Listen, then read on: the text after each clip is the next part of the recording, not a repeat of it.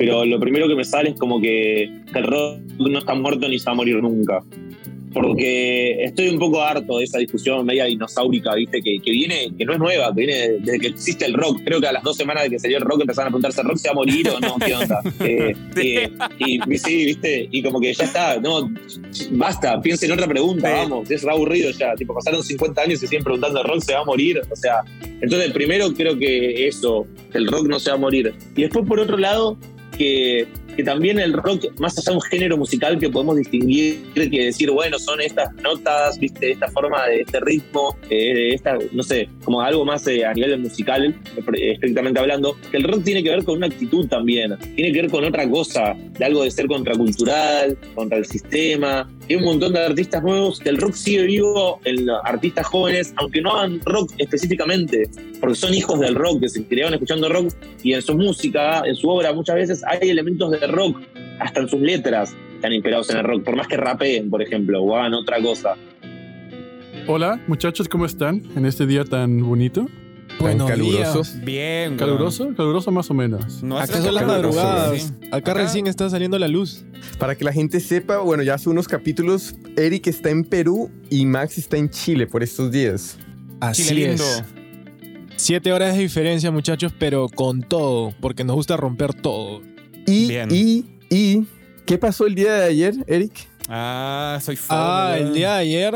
¿En qué? ¿En qué? Hubo, un, un algo relacionado con ciertos goles y todo, ¿no? Métete al capítulo, ah, pucha. Este, no sé, Max, ¿por qué no nos cuentas, hermano? ¿Qué pasó? Absolutamente nada. bueno, hay, veces que en la vida pasan eventos fortuitos. Todos pueden tener suerte una vez, así que. Sí, como Chile que fue campeón de América una vez. Dos. Eso fue suerte. Ya, y de ahí nunca más. Seguidas. Bueno. Seguidas. Mundial 2016 y no, 2018 y el 2022. Se, pusieron de acuerdo con Colombia en un partido ahí, weón. y que ah, acá en Lima también. Tranquilo, weón. No tienes que meter, weón. Si me meto, me meto, marica. no puedes ni siquiera cerrar un 3-0, weón. Hay un video de Ramel Falcao hablando con Pablo Guerrero con la boquita cerrada diciendo, weón, empatemos para que Chile quede fuera, porque nos da miedo jugar contra Chile. 3-0 en casa y empatamos todavía. Los Reyes del Remonte. Mira cómo sufre acá nuestro querido Max. El caso, es que ayer, el caso es que ayer perdió Chile contra Perú 2-0. Ya Max apagó la cámara, güey, ya. Ya se fue, ya se fue. está llorando. Métete al capítulo. Partidazo. bueno, ya dejando, dejando ya un poquito de lado los temas este, de fútbol y todo esto, este, en este episodio tuvimos la fortuna de tener nuestro primer invitado de Argentina, este, un tremendo periodista, creador de contenidos y que también eh, tuvo el rol de producir periodísticamente el Rompan Todo, el documental de la historia del rock latinoamericano. Manuel Buscalia, que nos compartió una información, con anécdotas increíbles. Muchachos, ¿qué les, qué les pareció? ¿Qué, ¿Qué rescatan del episodio? Bueno, Manu, primero que todo, tipazo, tipazo, muchísimas, muchísimas gracias por venir. Y a mí lo que me quedo es cómo él cuenta cómo llega los medios a un movimiento tan grande que es el trap en Argentina. Y es una forma en que llegan tarde. Dice que llegan tarde y no saben cómo hablar a estos, a estos chicos que están generando este, esta, esta como movimiento cultural, esta música, entonces, como poquito a poco y con pasos y tropiezos y incluso inconcluso también al hecho de que probablemente hasta el día de hoy ni siquiera han sabido cómo llegar y comunicar este, este contenido que se está creando en Argentina, este movimiento. Y también me quedo mucho con eh, la, la autonomía que estas, estos artistas, estos artistas que se están formando en las calles por el trap, por el rap, están teniendo y tienen mucho conocimiento porque ya tienen muchos seguidores y saben cómo funciona el juego de hoy de, los, de las redes sociales y al momento en que se les acerca una disquera, ellos dicen como, wait, no, mira que yo ya estoy haciendo esto, ¿para qué te necesito a ti? Entonces, esa autonomía me pareció chévere que, que ya estén en joven, en que, estén, que sean jóvenes y que, y que sepan de esto. Tremendo. ¿By tú, Eric, o yo? Ah, ah pum, ya yo. Este, brother, Manu ha sido un tremendo invitado. lo que más puedo rescatar yo de él fue que él desde niño ya sabía, la tenía clarísima qué es lo que quería hacer, cómo quería hacerlo. Sabía que iba a entrevistar para, los Rolling, o sea, para la revista Rolling Stones y que iba, quería entrevistar artistas, quería estar metido en la industria musical. De la forma periodística y me parece que se puso sus objetivos clarísimos, ha trabajado muy duro y en el contenido que él hace y bueno, en Rompan Todo, que es el, para mí uno de los mejores documentales de música que han salido en los últimos tiempos, ahí se puede ver una gran calidad de investigación, de trabajo y de seriedad en lo que es este, su profesión. Entonces, me quito el sombrero por él, en verdad, Manu ha sido un tremendo invitado, nos ha repartido muchas joyitas a lo largo del episodio y es una persona que en verdad conoce su arte, es una persona que la tiene clarísima. Me sumo a sus palabras, muchachos. Tremendo invitado, de verdad que Manu, muchísimas gracias. Nos dejaste muchísimas joyas, de verdad. Em, para mí, yo me voy a quedar con dos cosas. Primero, creo que Manu, con su experiencia, anécdotas y todo, hizo algo que es muy difícil y que es que, weón, en 15, 20 minutos nos dio al tiro una foto, un balde de agua fría de cómo está la industria actualmente desde el lado de vista prensa.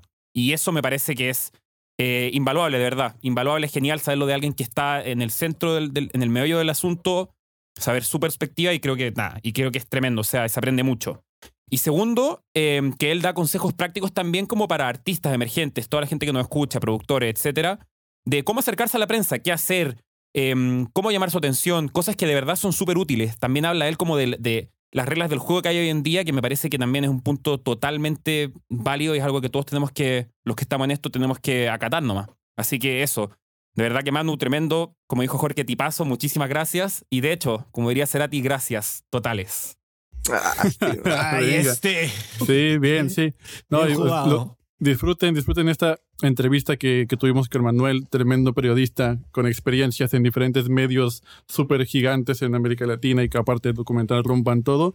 Hay, un, eh, hay unas cuestiones ahí pequeñas con el audio, cosas mínimas. Disfruten esta tremenda conversación y pues nada, con ustedes Manuel Buscalia. Tengan paciencia con el audio, porque la idea se entienden igual perfecto, así que eso, ojalá que lo disfruten. Hola Manu, ¿cómo vas? ¿Cómo, está, ¿Cómo estás, Jorge?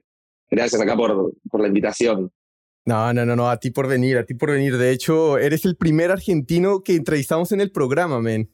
Vamos, vamos, me quedo ahí con la 10. vamos. Sí, sí, sí. Pero bueno, entonces como para irnos metiendo de una vez en asunto, ya por ejemplo hoy ya eh, escribes historias para Rolling Stones, pues eh, estás conduciendo la FMS de Argentina, también has tenido el placer de entrevistar a muchos artistas que más adelante también nos vamos a meter como en detalle, pero lo que me imagino es que esto no fue un proceso de la noche a la mañana, sino que fue como un trabajo profesional y también personal. Entonces, la pregunta, o más bien es como una pregunta de dos partes, es uno, ¿cómo te metiste en el periodismo? Que dijiste como esto es lo mío y la otra, la otra parte de la pregunta es como cuáles fueron los factores claves para que tú te evolucionaras como periodista y que llegaras a donde estás hoy? Bien, bueno, eh, es una respuesta media larga, pero voy a tratar de resumirla en, en elementos claves de mi historia. Eh, para empezar, yo siempre amé la música.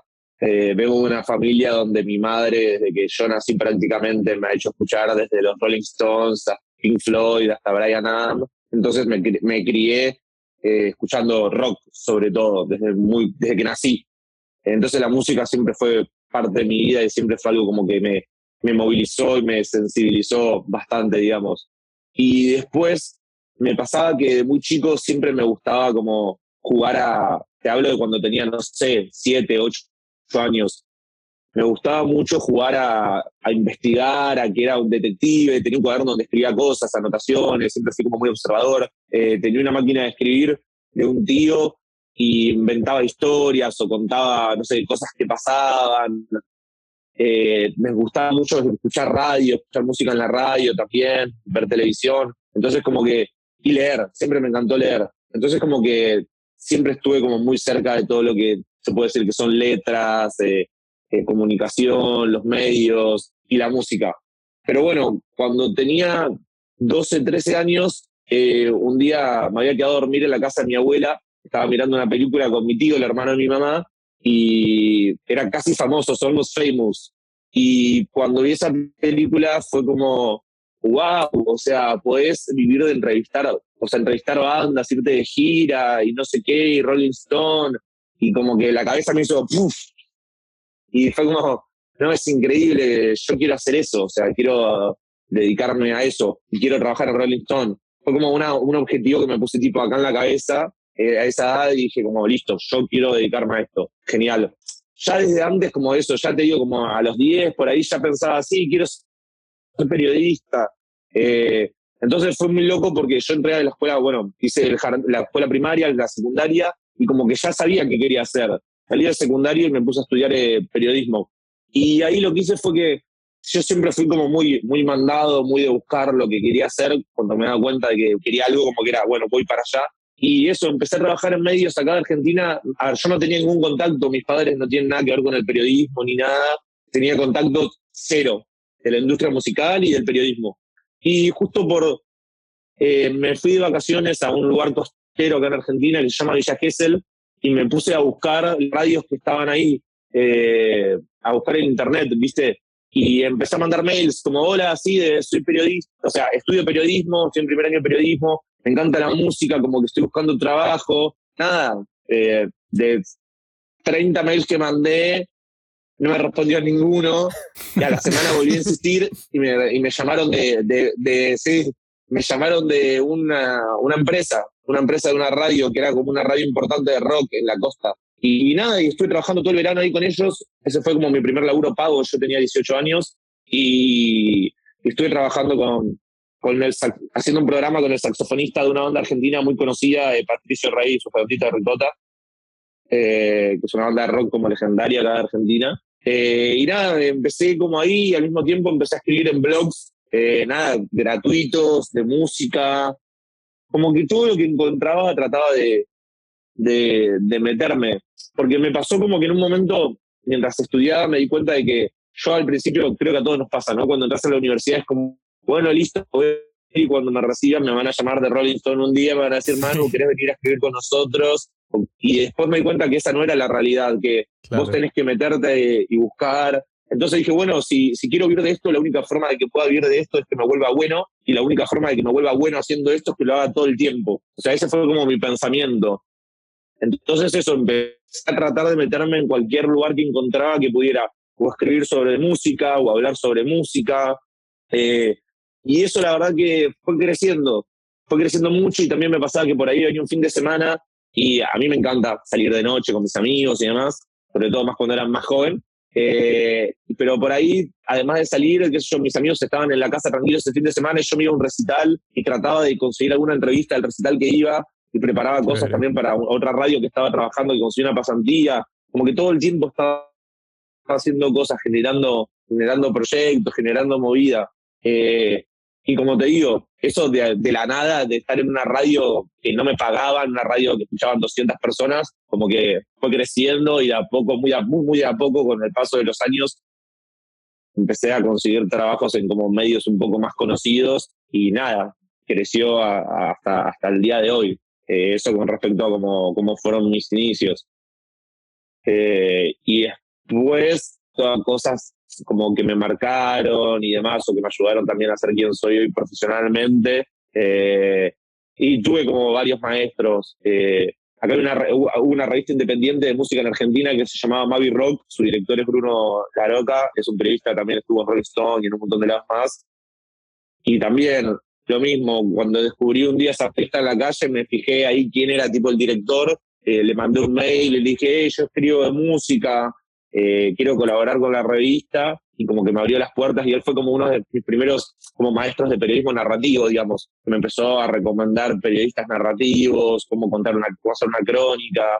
Eh, él fue uno de los más importantes, y después tuve la suerte de, de, hacer, de estar cuatro años en el taller personal de Leila Guerriero, que por si alguno no la conoce es como una de las mejores periodistas narrativas de Latinoamérica, es Argentina, Leila, es como es una genio del periodismo. Y nada, tuve un taller con ella que hace en la casa cuatro años y eso, eso también como me ayudó a explotarme como mi voz narrativa. Eh, siempre me gusta mucho la no ficción y como que trato de aplicar un poco esas, esa forma de contar historias a, a los nuevos medios hoy, ¿no? A las redes sociales, a las plataformas de streaming, es lo que, lo que me gusta. Ellos dos fueron como mis maestros más importantes. Genial. Y Manu, para, tú tienes pequeños mini blogs de música y bueno, si eres fanático de la música, obviamente te van a encantar.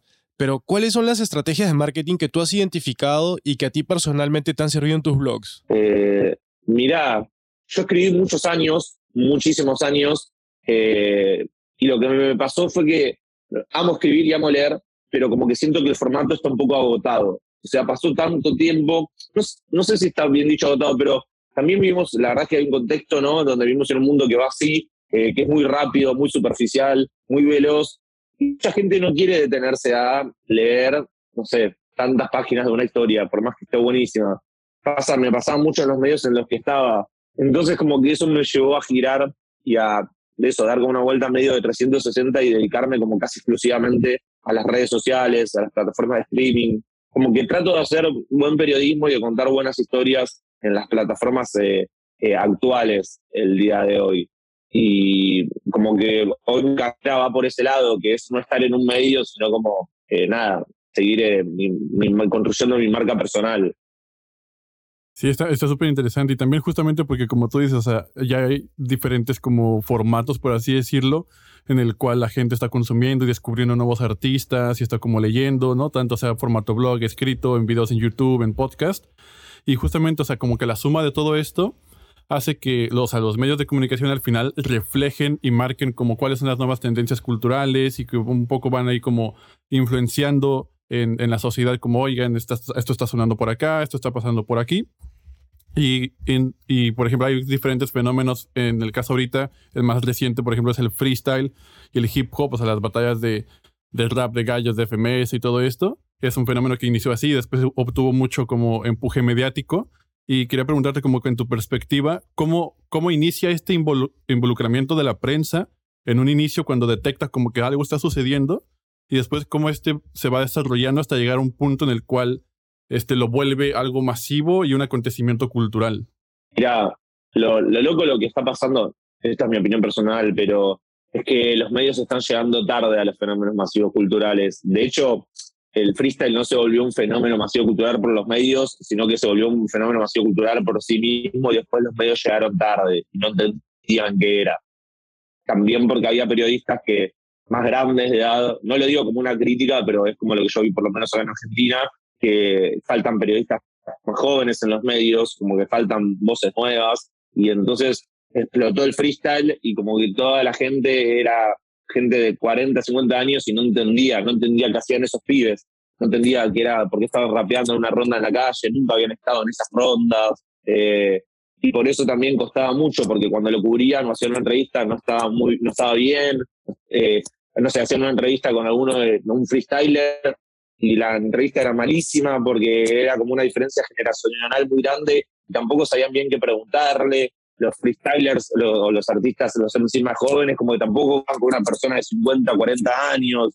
Eh, los sellos discográficos también, como que vieron la movida cuando ya había, descubrieron la movida cuando ya había explotado y trataron de fichar a esos artistas que ya tenían miles y miles de seguidores en sus redes sociales y los artistas decían, pará, ¿para qué voy a hacer un contrato con vos si yo subo un video, una canción a YouTube cuando tengo ganas, la gente, la, tengo millones de reproducciones y tengo mis seguidores en redes, ¿de qué me vas a servir vos? Que te voy a dar derecho de mi, de mi obra. Eh, eso pasó por lo menos acá en Argentina, sobre todo 2016, 2017 con el quinto escalón. Para la gente que no conoce, el quinto escalón fue como la competencia de plaza, eh, una competencia de plaza acá en Argentina, de la cual salieron artistas como Duki, Woz, Isa, Trueno, eh, hasta Paulo Londra pasó por ahí. Eh, eh, fue una de las competencias de plaza más grandes, no sé si la más grande todavía de, Hispanoamérica. Fue increíble lo que pasó. Imagínense que era un lugar donde cada domingo se juntaban, eh, un domingo por medio, iban, no sé, primero, cuando empezó la competencia, cinco personas, diez personas, y terminaron yendo dos mil. O sea, una locura en una plaza. y ya los artistas que participaban de estos eventos, como te digo, ya tenían muchos seguidores, se volvieron muy famosos gracias a esta competencia y cuando, sobre todo cuando empezaron a subir los videos a, YouTube. Entonces, como que te digo, la competencia ya se había, por decirlo de una forma, viralizado gracias a las redes sociales y a YouTube, y los medios ni siquiera participaban, no estaban en el juego, digamos, ¿entendés?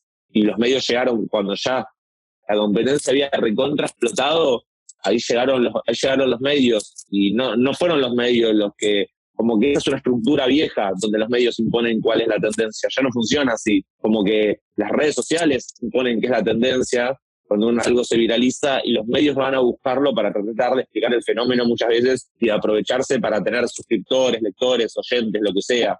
Eh, pero como que la estructura es antigua donde nos enterábamos y descubríamos algo por los medios, como que casi ni sucede. Hoy en cuanto a la música, lo que determinan qué es lo que más se escucha son las plataformas de streaming. Tipo Spotify elige qué escuchamos y qué no, qué artista mostrarte ahí adelante y cuál no, y hace que se escuche más, eh, no los medios, ni los sellos discográficos, aunque tienen acuerdos con las plataformas de streaming y también los, eh, se involucran.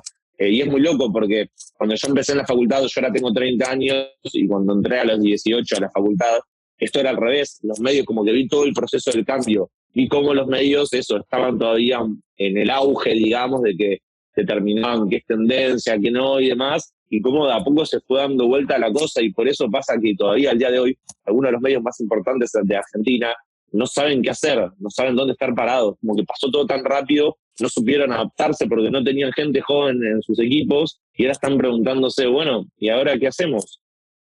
Eh, a mí justo hace dos semanas me llamaron del diario más, más leído de Argentina, que es Clarín, para hacerme un puesto de trabajo en música, porque eso, porque estaban como medio perdidos y querían como reorganizar como la visión de la música, tener una visión más joven de la música del diario, de, de lo, lo, audiovisual y demás. Eh, y en lo particular, a mí lo que me pasa fue que después de tantos años, yo estoy en medios desde que tengo 18 años, y el año pasado, en enero de este año, perdón, me fui de Rolling Stone, sigo escribiendo cada tanto, pero como yo manejaba también las redes sociales y dejé eso, porque como vi que cambió todo, yo siento que a mí ahora puedo hacer cosas para un medio, pero a mí estar en un medio no me sirve porque lo que yo veo, o sea, vi la cosa va por otro lado. Si vos estás en un medio, el medio también te exprime todo y demás, y después cuando no te necesita, bueno, chau. En cambio, si vos tenés tu marca personal, tu productora, lo que sea, y te dedicas a eso, como que ya está, los medios te van a llamar para seguir trabajando, pero como que no dependés de nadie. A mí ya me pasó de estar en un medio y que echen a un montón de gente y quedarme sin trabajo por eso. Y un montón de cosas más que seguramente todos ustedes han vivido, de las malas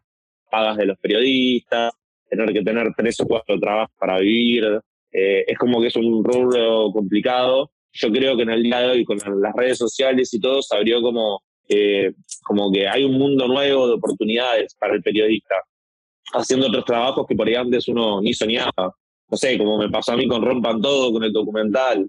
Yo estoy escribiendo guiones de documentales, estoy haciendo otras cosas que, que antes no hacía, la verdad, y que no, no había ni soñado en hacer. Y es increíble.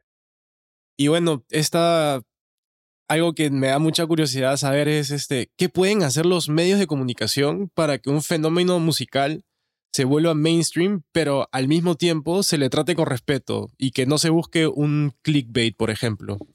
Eh, mira, yo creo que si un medio quiere eso, como dar a conocer o imponer, tipo, un artista nuevo y demás, hay que buscar hacerlo de una forma orgánica, eh, y para eso me parece que tienen que trabajar con gente que sepa de, de la industria musical, con gente que sepa de música, con gente especializada. Eh, para esa forma buscar, no sé, cuáles son los, no sé, un artista X, supongamos, ¿no?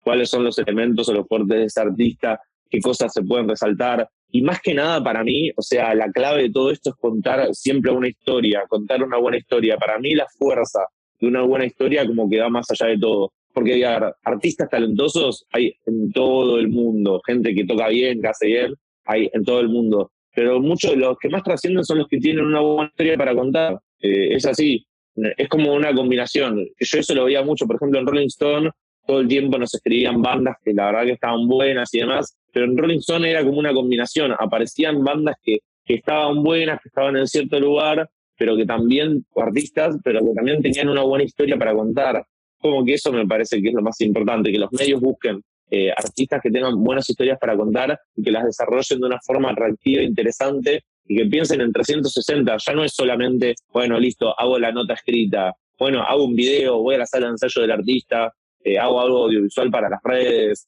Es como que todo se tiene que complementar, porque si no se queda corto, no, no, no llega. Porque muchas personas van a entrar a la nota y van a decir, ah, bueno, quiero ver más, no sé, no quiero ver una foto, quiero ver quién es, quiero ver un video, si no se meten en YouTube y buscan otra cosa, o sea, entonces me parece eso que tiene que ser como algo inclusivo de todas las plataformas. Pero eso, la, la, respuesta principal es con una buena historia. Para mí las buenas historias como que, que uno se siente siente empatía, se siente identificado y todo eso es como lo que le gana todo.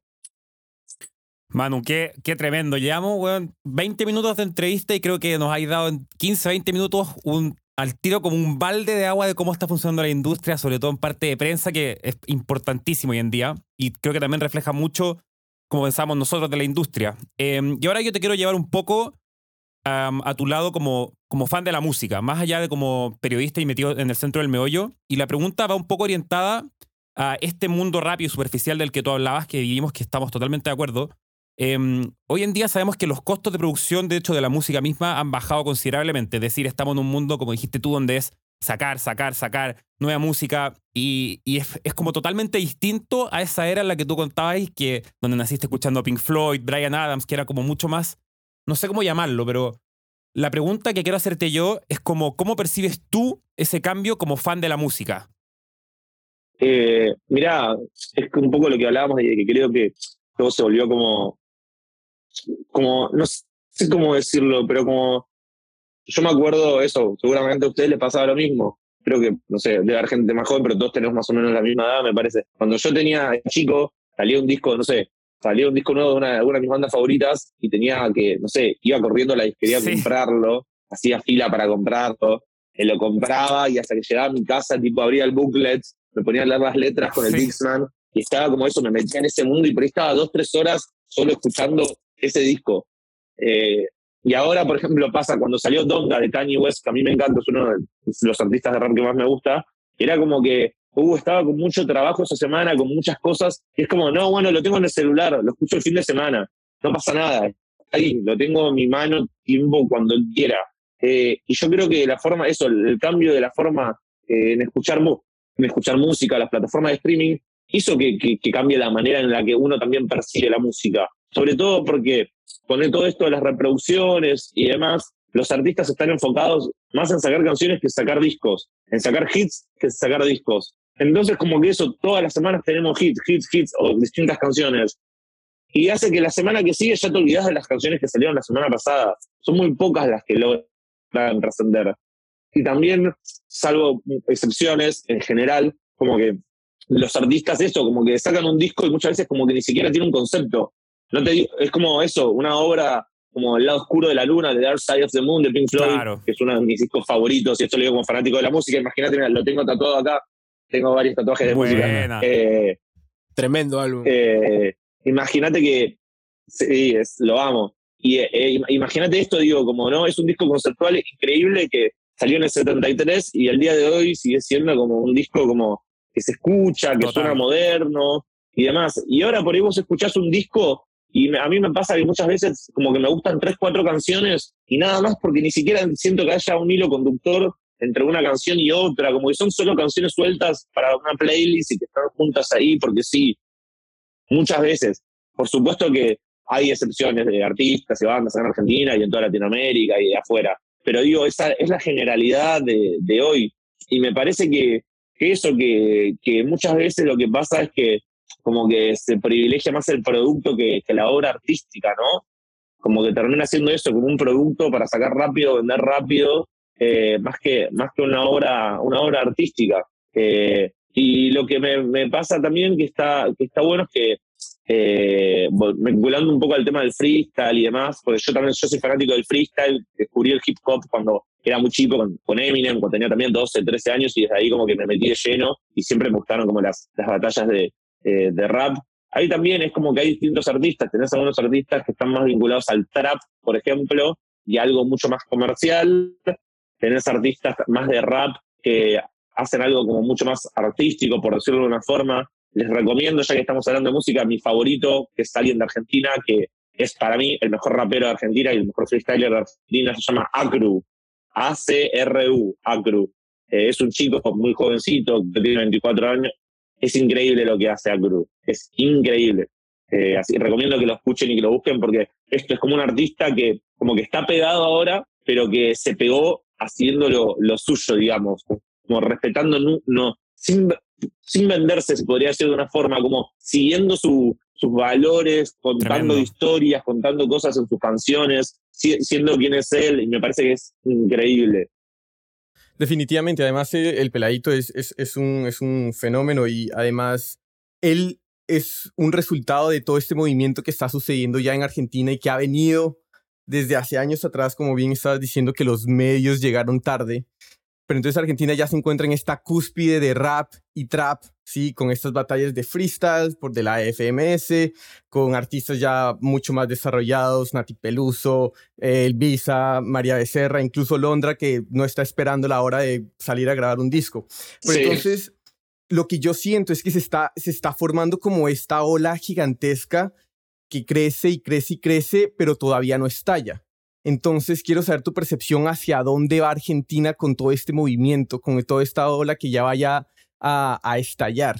Mirá, para mí Argentina es como pionera en cuanto es pionera de este último movimiento, de este gran fenómeno y también como eso, como, como, un país líder en todo el movimiento de estas músicas, pero no porque lo opine yo, lo dicen tipo artistas de afuera, lo dice Sí. hasta J Balvin, no sé, en entrevistas un montón de artistas conocidos, J Balvin, Bad Bunny, digo, fenómenos de, hasta del reggaetón, más de otro estilo, como dicen, como lo que hablan de la movida de Argentina, todo el mundo está hablando de la movida de Argentina.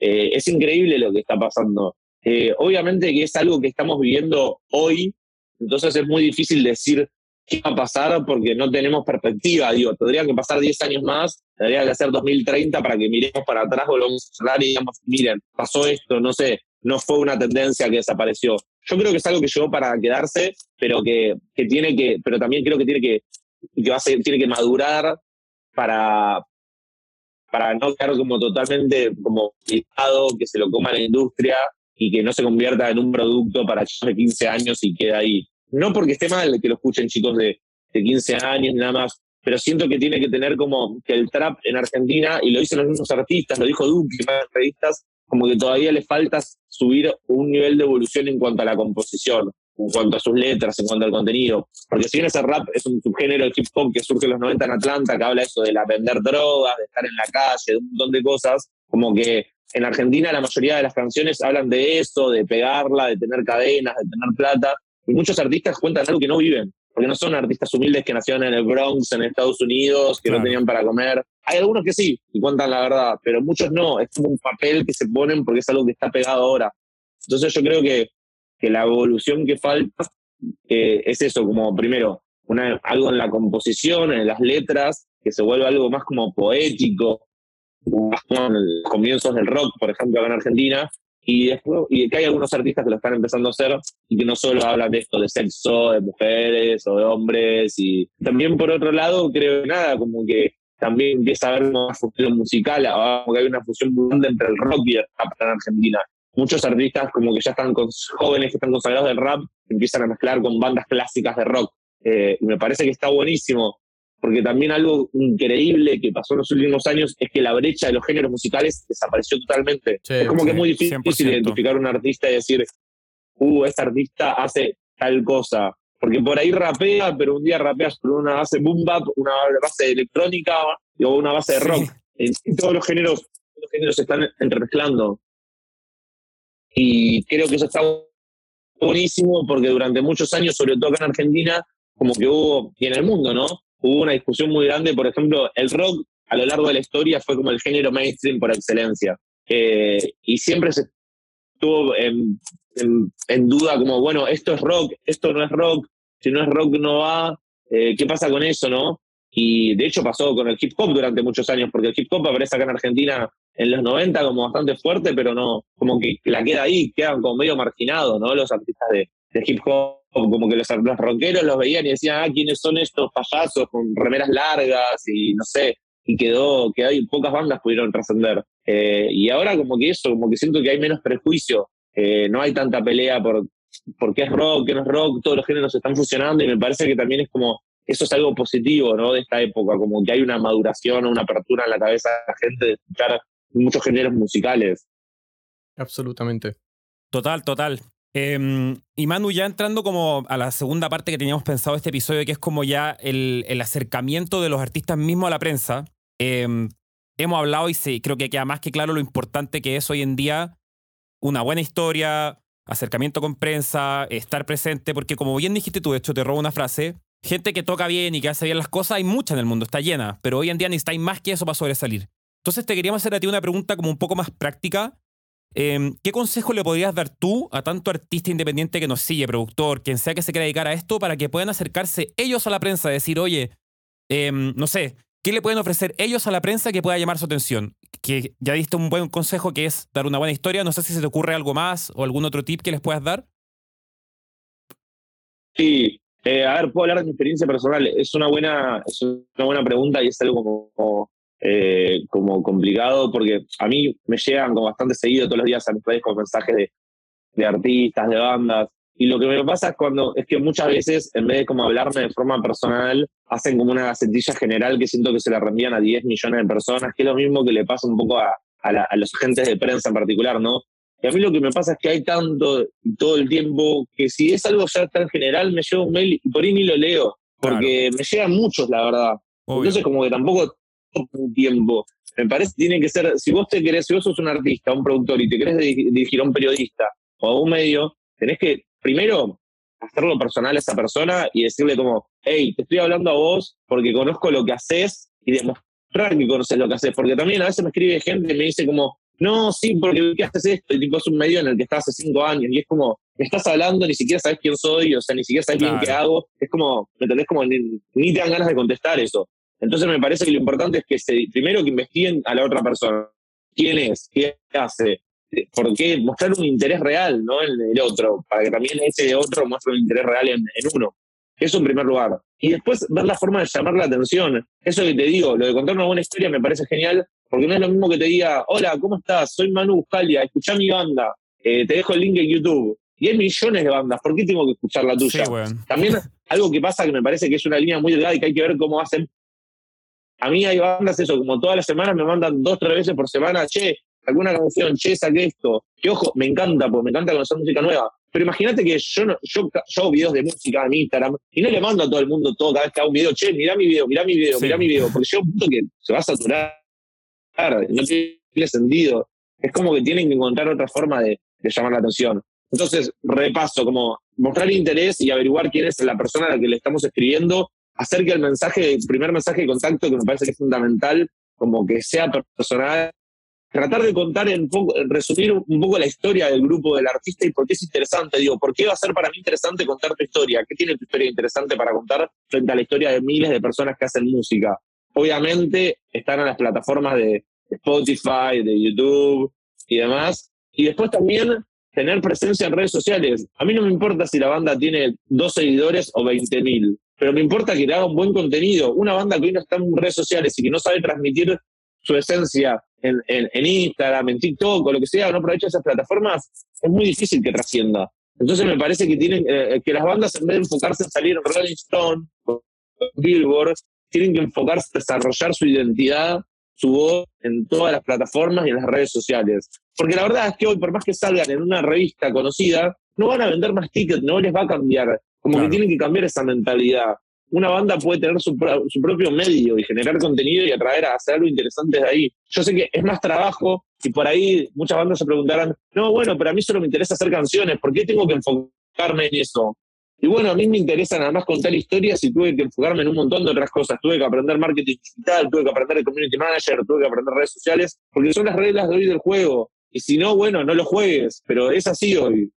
Eh, son muy pocas las bandas o artistas que trascienden sin estar en, sin hacer todo esto que, te cuento. Para mí es como que ese es el camino y bueno, depende de cada uno si está, como te digo, dispuesto a jugarlo o no. Total, y además, ¿cuántas no han sido las bandas que han perdido la oportunidad porque de alguna u otra manera, no sé, se han vuelto virales o tuvieron la oportunidad de ser eh, comunicados en algún tipo de prensa, pero no tenían su, su, historia desarrollada en redes sociales? Entonces, claro, cuando la audiencia volvía y quería mirar qué estaba pasando por allá detrás, no encontraba nada. Sí encontraba la, la música después, pero esos elementos que tú dices que hay que saber jugar el juego que está en este momento sucediendo, que son redes sociales, saber contar la historia, es eso. Y esa es una manera muy grande de enganchar a la gente porque la gente, listo, sí, está la historia, está la, perdón, está la música, pero quieren saber más. Y es que precisamente lo que decís, hay como un concepto en redes sociales que es como vos tenés que tener distinto tipo de contenido. Un contenido es como tu contenido fuerte, el contenido que está buenísimo, como más, más, más poderoso y demás, pero que es un contenido que no se va a viralizar. Y vos tenés que también tenés que tener contenido viral. Es contenido, esto, como no sé, se viralizó un videoclip de una banda por X razón, no sé, pasa algo raro en ese videoclip, no sé, se viraliza. Todo el mundo está viendo ese videoclip. Pero si después va la cuenta y en esa cuenta cuenta quién es la banda, qué hace, otro contenido interesante, ya está, se va. O sea, es como un one hit wonder. Tipo, pegó ese contenido viral, pero después ya nadie lo va a seguir más. Entonces, por eso es tan importante tener como ese otro contenido importante desarrollado para que si se viraliza algo, cuando la gente te vaya a ver, tenga otras cosas interesantes y elija quedarse con vos. Exacto, es como esa, esa cama que, que ayuda a sentar la caída del, del, de ese futuro follower que lo trajo la catapultada del, del, del, contenido viral y cayó en esta cama de contenido que ya has creado para contar tu historia. Y hablando de, de estas historias, de, de, buenas historias, que estaba en tu Instagram y decías como DJ de buenas historias. Y eso me recordó, me llevó atrás al colegio, que me acuerdo que había una cartelera que decía lo siguiente, no existen malas historias, sino historias mal contadas. Entonces quería preguntarte, ¿qué, se hace, qué hace una buena historia? Y pongámoslo en un contexto musical. ¿Qué, ¿Qué, hace que una pieza periodista, periodística musical sea buena o que una crónica una reseña o incluso una entrevista sean buenas? Está buenísimo lo que, lo que decís, y es cierto, comparto lo que dice esa frase, como que creo que todos tenemos historias interesantes nuestras eh, para contar. Eh, y que lo más, y una de las cosas más importantes hoy también, más allá de la historia, es cómo se cuenta. Porque muchas veces, de hecho, pasa en los medios, ¿no? Como, bueno, no sé, pasó tal cosa, tal hizo una canción con tal, o fuimos todos al mismo recital y todos tenemos que escribir una, una crónica sobre eso. Y por ahí alguien solamente se va a centrar en la música. Entonces decís, no, bueno, tocó tal canción, después tocaron tal otra, pasó esto, eh, hubo tal invitado. Para mí los mejores, las mejores crónicas de conciertos y demás son las, eso, son las que es como que hay dos historias en paralelo, ¿no? Y eso es algo que hablaba, trabajamos mucho con, con Leila Guerrero en taller. Es como que me parece que hay una historia particular y personal, que es en este caso, como hablamos de la música, la historia del artista de la banda, y que de fondo lo que tiene que haber es como una historia, llamémosla universal, que es una historia como que, que, que habla de otra cosa, no sé, como por ejemplo, es la historia de esta banda, pero en el fondo es la historia de las personas que salieron de, de no sé, un barrio humilde y crecieron y, y, pelearon por sus deseos y no sé qué. Entonces uno se siente identificado con esa historia de fondo, con esa historia universal, digamos. Entonces yo creo que la forma de contar una buena historia es tratar de ver cuál es el universal de, de, la historia que estamos contando. Es decir, si tenemos la historia de la banda, ok, esta historia habla de esta banda, pero ¿de qué habla en realidad? ¿Es una historia de superación? ¿Es una historia de, no sé, de reconversión? Eh, de, ¿Cuál es la historia de fondo? Me parece que ese es como el camino, buscar eso es el camino para poder contar una historia diferente. Lo mismo, por ahí estás en un concierto y estás hablando de la música, pero estás hablando de, otra cosa también. No sé, que no tiene nada, o sea, que está vinculada a la banda, pero que, que no como que no es algo lineal que estás viendo en ese momento. Yo ahora hace bastante que no escribo de, de shows, que no hago coberturas de shows, pero las últimas que hacía siempre trataba de buscar eso, como, ok, sí, estoy acá en este recital, pero si la gente quiere ver la, lista de canciones, se mete en setlist. Entonces, tengo que darles otra cosa. Y es como me parece que en una banda, cuando hace un show, eh, también haciendo como una especie de reflejo de qué, de su esencia, de quién es, de dónde vienen, y que hay un montón de cosas que se pueden aplicar.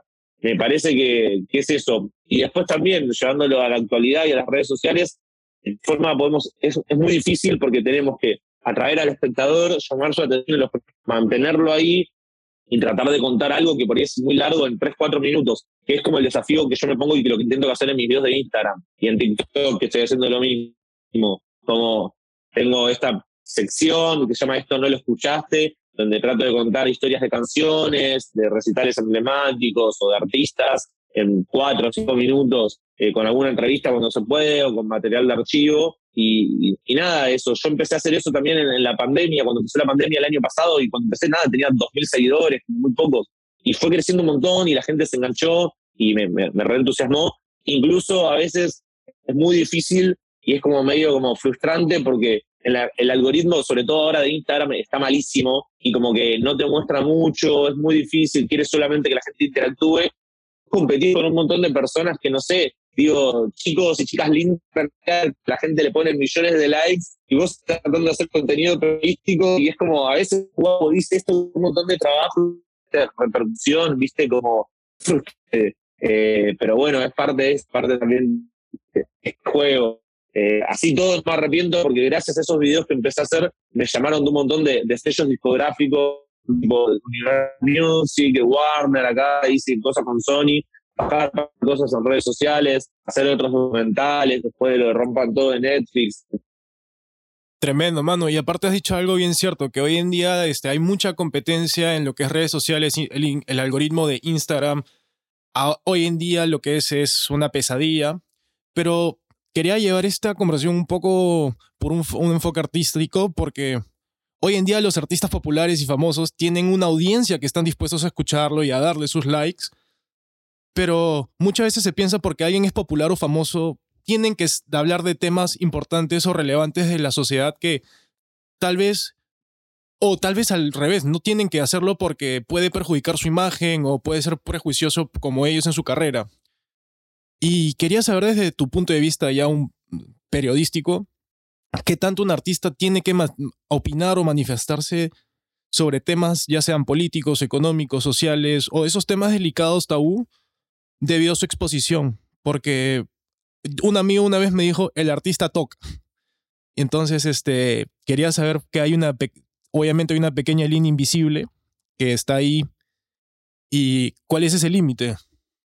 Sí, a ver, yo creo que la realidad es que, como, ¿qué conviene que el artista haga? Depende de cada artista. ¿Por qué te quiero decir? Hay artistas que, que, se han, que han alzado banderas, digamos, de luchas sociales y que gracias a alzar esas banderas, mucha gente los empezó a escuchar y a seguir y que les sirvió recontra a su favor. Y hay artistas que no, que por hablar de más o por hablar de algo que estaba pasando, algo político, sociocultural, nada, terminaron mandándose a por decirlo de alguna forma, y se les puso en contra. Entonces, desde mi punto de vista, si conviene o no conviene, es muy relativo. O sea, los artistas que más me gustan son los sinceros y que se comprometen con, con ellos y que si le importa algo, lo dicen. Eh, cada uno tendrá que encontrar si quiere involucrar, ¿no? O si, o si, si no se quiere involucrar, también está bien si solo quieren hacer música. No es que es una obligación. Después se termina notando si, si algún artista hace algo como solamente para tener más followers o para llamar la atención, ¿me entendés? Como que si no lo siente de verdad, no es algo que lo mantiene a lo largo del tiempo y una vez dice, sale a decir algo y no nada. Como que la imagen pública siento que ahí sí lo puede perjudicar. Pero si es algo que realmente uno avala o siente y nada, me parece eso, que, está buenísimo que los artistas sean, sean eh, genuinos. Y después también dependerá del equipo de marketing, de cada artista, del sello discográfico y de lo que la libertad que le den para expresarse, ¿no? Creo que también va, va por ese lado, como que a todos los artistas se les inventa, por decirlo de una forma, o a la mayoría, como una especie de, personaje público, ¿no? Y tendrá que ver con si, si lo que quieren decir coincide o no con ese personaje público que se armaron y con el que, con el que presentan su música.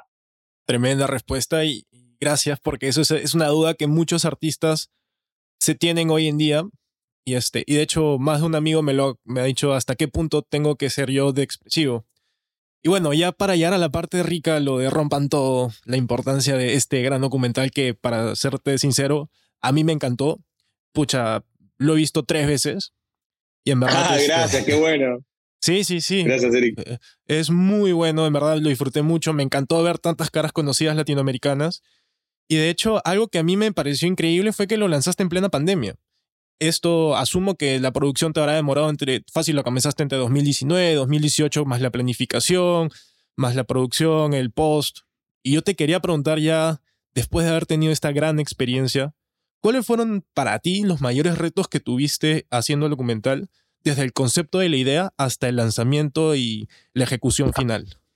Sí, mira, eh, a ver, bueno, antes que nada, gracias ahí por la buena onda con el, con el documental. Eh, fue algo increíble porque creo que fue como el proyecto en el que estuve involucrado que tuvo más repercusión. Lo que pasó con el documental fue una locura porque estuvo top 10 en casi todos los países de Latinoamérica cuando salió, estuvo top 20 del mundo en un momento, un documental en español, o sea, fue como increíble. Eh, y a mí te digo, te soy sincero, como lo, la mayor satisfacción que me dio participar del documental fue que me escribía gente de otros países para decirme, che, mirá, vi el documental y descubrí quién era Luis Alberto Spinetta vi el documental y descubrí quiénes eran los psicos. Y es como lo que me hacía que me vaya a dormir tranquilo de la cama. Después, a mí me encanta hablar de documental, como se dieron cuenta, ya me encanta hablar de música, por estar horas. Eh, y acepto como todas las críticas o visiones distintas, no tengo ningún problema de hablar de eso y respeto las opiniones eh, de todos. Así que podemos hablar de cualquier cosa. Y volviendo a la pregunta, el mayor reto, la verdad, nada, fue mi trabajo en particular, que fue la producción periodística, que fue básicamente convencer a esos más de 120 artistas que quieran participar porque imagínense que al comienzo muchas veces era, no, bueno, pero ¿por qué voy a participar de ese documental? ¿Cuánta plata hay? ¿Qué pasa? O sea, eh, cuando empezás es lo más difícil, ya cuando tenés algunos nombres fuertes es más fácil porque le decís, bueno, mirá que está tal y tal. Y bueno, por supuesto que no, no hay plata para los artistas porque es algo periodístico y no se paga por las entrevistas, digamos. Eh, entonces, como que bueno, fue muy complicado y sobre todo con los nombres más grandes, o sea, artistas como, no sé, eh, en Argentina Andrés Calamaro, Charlie García, eh, León Gieco, eh, o sea, no, sé, de afuera, como, no sé, Julieta Venegas, Los Alcos. Por un lado eso, por un lado lo más difícil fue convencer a muchos nombres grandes, digamos, ¿no? Artistas consagrados. Eso por un lado. Por segundo lugar, ustedes piensen que esto era en época antes de la pandemia. Entonces muchos artistas estaban de gira o grabando su disco. Entonces, otra de las grandes dificultades fue coincidir con ellos, porque por ahí íbamos dos semanas a México a grabar y no estaban, estaban girando por el mundo. Entonces era muy difícil coincidir con todos los artistas y hay muchos artistas que no están por eso, porque no logramos coincidir a, pasar de su interés del proyecto. Porque obviamente lo que mucha gente no sabe no es que este es un documental independiente que nosotros quisimos hacer, entonces tenemos 10 años para hacerlo.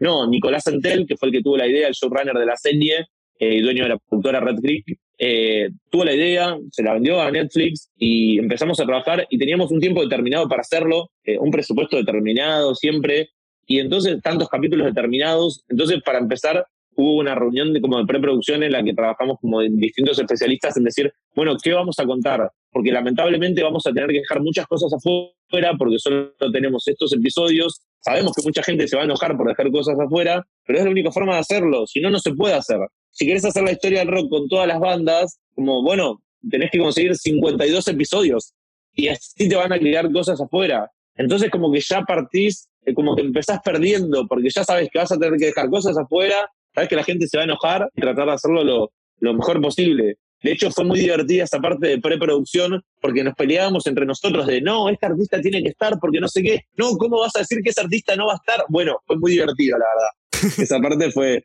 fue de verdad muy, muy divertida. Y, y, y otro, de, otro de, eh, de los retos fue encontrar a eso, a personas de, de, esa época, de la primera época, pioneros de Perú, de Chile, que, tal vez ni siquiera tienen Instagram el día de hoy. Entonces muchas veces no se los tenía que rastrear o por Facebook o por gente en común, como que, no sé, tuve que hacer muchas locuras para, tuve que hacer muchas locuras para conseguir los contactos de, de algunos artistas a uno llegué hasta conseguir encontrar a la hija en, en, Facebook y le empecé a hablar todo para que lo convenza de que esté. O sea, pasaron muchas cosas. Sí, es que, o sea, me imagino, porque ahorita que estabas comentando como todo este proceso de, no, a, ver qué artistas vamos a ver, qué, qué artistas vamos a, invitar y todo eso. O sea, porque inclusive yo como mexicano me sabía un poquito parte de la historia de, del rock latinoamericano, pero desde la vista, desde el punto de vista de lo que sucedió en México. Y sí, o sea, el documental me hizo descubrir, o sea, yo, yo no conocía Almendra, por ejemplo. Y lo, lo, vi en el documental y dije, no mames, este güey está, o sea, está cabrón, está muy chida su música. Y me empecé a escucharlo y entonces descubrí muchas bandas, por ejemplo, en mi caso de Chile, de Perú, que no conocía mucho, la verdad, porque igual y no llegaron a tanto en México, o igual y no me llegaron a mí. Y entonces es como súper interesante esto de cómo literalmente me, me, imagino toda la junta ahí entre los directivos, así que es que tiene que estar este güey, no, es que este artista es, tiene más seguidores, es que yo amo a este artista y todo eso, entonces es súper interesante. Y entonces, pero entonces también me, me, como que me pregunto el, el, proceso de como de curación de qué preguntarle a los artistas, ¿no? O sea, como, ok, ya, ya tenemos a quiénes vamos a invitar o ya tenemos como esta lista y todo esto, ya tenemos las, las entrevistas agendadas. ¿Cómo, ¿Cómo fue este proceso de decir, ok, ¿cómo, cómo armamos la entrevista para ellos? Eh, esa, fue mi, tarea, otra de mis tareas, digamos, yo preparé todas las entrevistas con Piquita Larico, con el director. Eh, nada, la realidad es que fue algo complicado porque eran muchísimos artistas eh, y al mismo tiempo yo estaba como produciendo eso. Imagínate que mi celular, en esa época como que a mis amigos a veces no les respondía por tres días porque yo miraba mi WhatsApp y tenía mensajes de España, de México, de Chile, de Perú, de todo el mismo Uruguay, todo al mismo tiempo.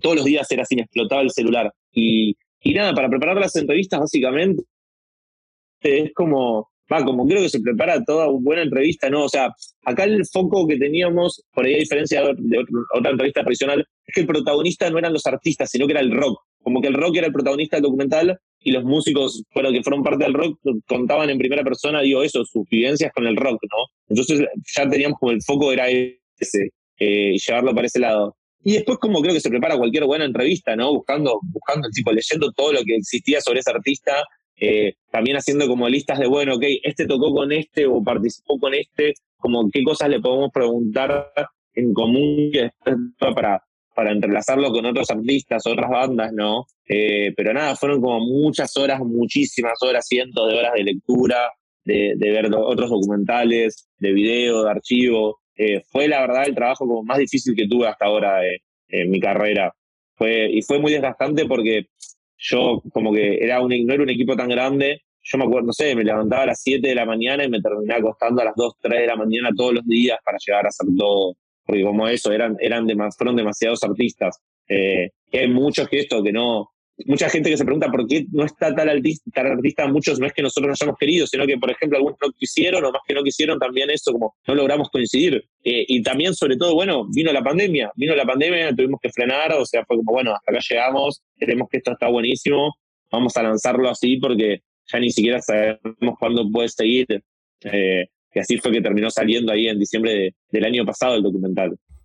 Sí, y también ahorita estabas mencionando el, el cómo intentaste o, cómo fue este proceso de convencer a los artistas, porque ya habíamos platicado antes de cómo los artistas están como siempre en búsqueda de la prensa y de llamar la atención y todo esto, pero aquí como que se invirtieron los roles, ¿no? Como que ahora eras tú como intentando hacer este reach out con los artistas y decirles, oye, este, tengo este concepto, tengo este documental, este, quisiéramos hacerte una entrevista. ¿Y notaste como algo en particular que les interesó a los artistas sobre la idea de rompan todo, que como que les hizo decir el sí final, el sí quiero estar ahí? Sí, bueno, primero que esto, había muchos artistas como consagrados de otra época que hoy están casi totalmente desaparecidos de la escena y que por ahí no se les presta tanta atención, sobre todo en los medios, y que era como una oportunidad de ellos de quedar en la historia, ¿no? Porque lo que nosotros buscábamos era esto, como hacer un documental, un documento para las nuevas generaciones de que quieran saber algo, o por lo menos tener una base de qué es el rock latino, que rock en español, y puedan ir ahí. Entonces, esa premisa le interesó mucho a los artistas, porque es una forma como de, de quedar en la historia. Y te digo más, sobre todo porque pienso que es imposible volver a hacer un documental como ese, por la edad de muchos artistas ya también. Como que era, fue el momento como justo, y después ya, y aparte de eso, fue como la primera vez que todos esos artistas estaban en un mismo registro. Y es algo que me parece que es imposible que vuelva a pasar. Y ese creo que es uno de los valores más grandes que, que, tiene el documental y que fue también esto como lo que les interesó, como, bueno, a ver, es esto que mucha gente no sabe, digo, si un artista no da sus derechos para usar sus, videoclips, su música y su imagen, bueno, podés ponerlo en el documental. Y muchos artistas no están por eso, no es que yo quiero, digo, bueno, Luis, mira, voy a hacer un documental para Netflix, voy a usar tus fotos y tus registros eh, sin tu autorización. No puedo, vos me podés hacer una demanda por eso. entonces tenés que conseguir el permiso de, los artistas para hacerlo y es por eso que varios no, aparecen también, que también me hubiera gustado que estén. Manu, y ya, puta, no sé, creo que todos concordamos que de verdad que muchas gracias por compartir todo esto con nosotros y, creo que a los, a los cuatro, de verdad somos fanáticos del documental, de la historia del rock, de todo. Y queremos saber ya como para ir cerrando, eh, creo que esta va a ser la pregunta más difícil de hecho. Uf. eh, con todo lo que trabajaste en el documental, todo lo que nos has contado, que han pasado, etcétera, y de hecho creo que podríamos hacer hasta un capítulo de dos horas de esto, pero no tenemos tiempo todos. Em, la pregunta más difícil sería, ¿cuál para ti es el mensaje más importante o el mensaje que a ti te gustaría que trascienda del documental? Rompan todo. Eh, me parece que el, el mensaje son como varios, creo, pero lo primero que me sale es como que el rock no está muerto ni se va a morir nunca. Porque estoy un poco harto de esa discusión media dinosaurica, ¿viste? Que, que viene, que no es nueva, que viene desde que existe el rock. Creo que a las dos semanas de que salió el rock empezaron a preguntarse, ¿el rock se va a morir o no? ¿Qué onda? Eh, sí. Eh, y, sí, ¿viste? Y como que ya está, no, basta, piensen en otra pregunta, vamos, es aburrido ya. Tipo, pasaron 50 años y siguen preguntando, ¿el rock se va a morir? O sea, entonces primero creo que eso, el rock no se va a morir. Y después, por otro lado, que, que también el rock, más allá de un género musical que podemos distinguir, que decir, bueno, son estas notas, viste, esta forma de este ritmo, eh, esta, no sé, como algo más eh, a nivel musical, estrictamente hablando, que el rock tiene que ver con una actitud también, tiene que ver con otra cosa, de algo de ser contracultural, contra el sistema. Hay un montón de artistas nuevos, que el rock sigue vivo en artistas jóvenes, aunque no hagan rock específicamente, porque son hijos del rock, que se criaron escuchando rock, y en su música, en su obra, muchas veces hay elementos de rock, hasta en sus letras están inspirados en el rock, por más que rapeen, por ejemplo, o hagan otra cosa. Entonces yo creo que el mensaje es eso, que el rock sigue vivo en las nuevas generaciones. Eh, y va a seguir vivo, y va a seguir mutando, y van a aparecer cosas nuevas. Eh, y el otro, y otro mensaje es como que basta de preguntar esto, que tiene que ver qué es rock, esto como de despreciar algo porque no es rock. Eh, ya está, ya fue eso, es como una discusión muy retrógrada que atrasa un montón. Eh, me parece eso, que va por ese lado. Y por supuesto también el mensaje de no todo lo que, toda la importancia de las mujeres en el rock y que obviamente en esa época, toda la época que trata el documental, lamentablemente la mujer estuvo como una figura secundaria.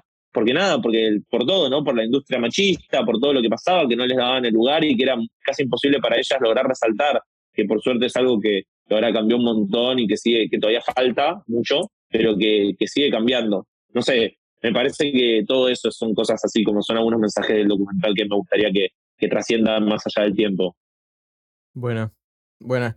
No, y me, surgen muchas preguntas también, o sea, como decía Max, ahí cada podemos quedarnos acá hablando horas, porque ya me sale como la chispita de, la curiosidad, pero para ir finiquitando la cosa, para ti, ¿cuál ha sido como la entrevista o cuál fue la entrevista que no necesariamente haya tenido que ser de rompa en todo, sino en, tu carrera que tú dices como, puff, tremenda entrevista más, no solo por el nombre, pero por la historia o el conocimiento que te dio la persona? Eh, a ver.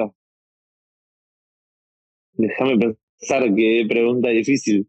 Eh, eh, bueno, o sea, te puedo decir así como de, afuera y, y, y, de acá. una entrevista que, que me movilizó mucho y que, como que toda la vida quise hacer fue con Slash de Guns N' Roses, eh, porque mi primer disco que yo me compré fue Appetite for Destruction de los Guns, y como que es una banda que, toda la vida, nada, amé de muy chico, y tuve la, la suerte de entrevistarlo a, a, Slash y eso, como que fue algo como, o sea, eso fue por ahí algo más personal en el sentido de, de viste, de como, bueno, mirá, yo soñaba con esto de chico tal cosa, estaba como, viste, quería hacer algo así y ahora lo estoy cumpliendo, pasó, después de mucho esfuerzo. Y también, no solo esfuerzo, porque también te digo, un contexto que, que me ayudó, porque por suerte, digo, no tenía, digo, tenía para comer, tuve un techo siempre gracias a mi familia y pude estudiar algo, una carrera que me gustaba. Eh, porque si no, tampoco quiero caer en ese falso discurso de cualquiera esforzándose puede conseguir las cosas. No, yo creo que sí, que es importante es muy positivo, pero también depende como del contexto en el que te toca vivir, lamentablemente, obvio.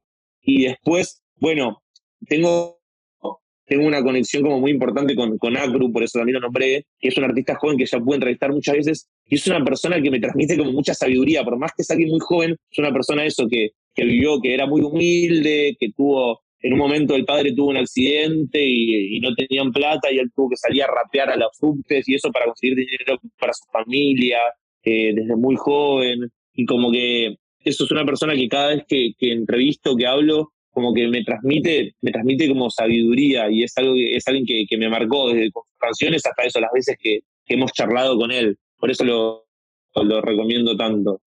Manu, has dicho algo que me, me, dejó en shock, es que hayas tenido la oportunidad de entrevistar a Slash. Slash es el, uno de los motivos por el cual yo toco guitarra. Y no sé si pudieras compartir con nosotros un mensaje que él te haya dado en esa entrevista, Sí, o qué es lo que más pudiste rescatar de ese día, porque en verdad ya simplemente poder entrevistarlo y poder hablar con él de música es una experiencia única. Mirá, les, cuento, tengo una anécdota muy buena, me pasó increíble ese día que me asustó un montón. Eh, yo estaba en Uruguay, porque estaba grabando Rompan Todo en ese momento y fuimos a hacer algunas entrevistas allá. Eh, y bueno, me dicen que me habían dicho que tenía la entrevista con, con Slash eh, a tal hora de la tarde. Bueno, termino, tenía una entrevista a la mañana para Rompan Todo, me voy al hotel a, hacer la entrevista con Slash y después yo me, yo me volvía para Buenos Aires, que es en el buque bus. Y la cosa es que la prensa me dice, che, mirá, hubo un problema, Slash se atrasó, Entonces la entrevista en vez de ser a las 2 de la tarde va a ser a las 5. Yo le digo, no, mirá, o sea, es imposible, a las 5 voy a estar en el buquebús, tengo el pasaje, o sea, por favor, o sea, no, ya arreglé todo para tener la entrevista en este horario, no, no la puedo tener. Ya ahí casi me, vuelvo loco, tipo era la, por una de las oportunidades de, mi vida y le iba a perder. Bueno, nada, la cosa fue que le pedí por favor a la gente de prensa y me, como que acercaron un poco el horario, me pusieron primero en la entrevista. A ver, también era para Rolling Stone, entonces como que me daba cierta, como, eso, como que me daba cierto lugar, ¿no? Eh, bueno, hago la entrevista con Slash, habían pasado 10 minutos, la charla venía buenísima, me había contado de su primera guitarra, o sea, genial. De repente, no sé qué pasa, se corta el teléfono, se corta la llamada. Se corta la llamada. no, no, no, o sea, fueron como uno, algunos de los peores minutos de mi vida. O sea, se corta la llamada y yo dije, ya está, tipo, tengo tres, tengo tres preguntas, eh, se terminó la conversación, como le quería hacer un montón de preguntas más, ya está. Dije como, bueno, no sé si fue su teléfono, si fue el mío, qué pasó, pero bueno, listo, ya está, se, se terminó, viste, como, no me, ya está. ¿Cómo lo voy a contactar de vuelta? Perdón, ¿eh? Denme un segundo. Ahí está, ya me quedé sin voz hablar tanto. Eh, como se corta la llamada y era, ¿cómo los voy a contactar de vuelta? ¿Qué onda? ¿Qué hago? Me, desesperé. Porque aparte, sí, estaba bien, venía buenísima la charla, pero tampoco podía escribir una entrevista con tres preguntas. Era como, viste, como que me pasaron mil millones de pensamientos por la cabeza. Pasaron como diez minutos, ya estaba por resignarme. De repente veo que me suena el teléfono, veo la característica de Estados Unidos, atiendo y era Slash. O sea, o sea, me volvieron a, me volvió a llamar. Y, y, fue como, no, le dije como me había asustado, no sé qué, me dijo, no, bueno, mira, tranquilo, no pasa nada. Pero fue como, tipo, que Slash me llame por mi teléfono, fue una de las cosas más increíbles que me pasó en, en cuanto a la música, ¿no? Y también nada, que digo, siendo un artista tan grande y todo, tranquilamente podría haber dicho como, no, bueno, ya fue, dejémoslo ahí, tipo, ya está, se le cortó el teléfono, no sé qué pasó, no me importa, sigamos, y así todo me, me, me, volvió, a llamar y pudimos seguir hablando un rato más. Y de hecho, otra cosa más que rescato de él es que me habían dicho que no podía, porque estaba, todo esto fue con el regreso de los Guns, ¿se acuerdan? Estaba todo el mundo como loco. Y, me habían dicho que no podía preguntarle nada de los Guns.